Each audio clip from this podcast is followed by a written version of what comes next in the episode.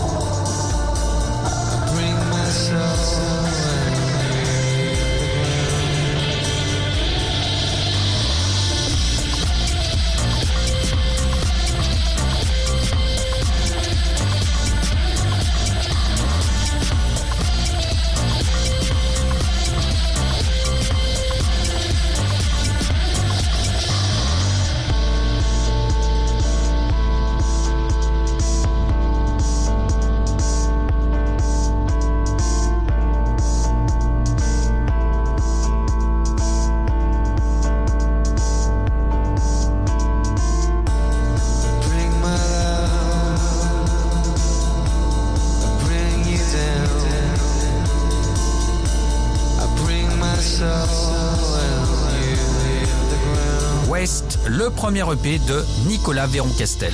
Pour contacter Mister Vincent, lezine at alouette.fr et retrouver lezine en replay sur l'appli Alouette et alouette.fr.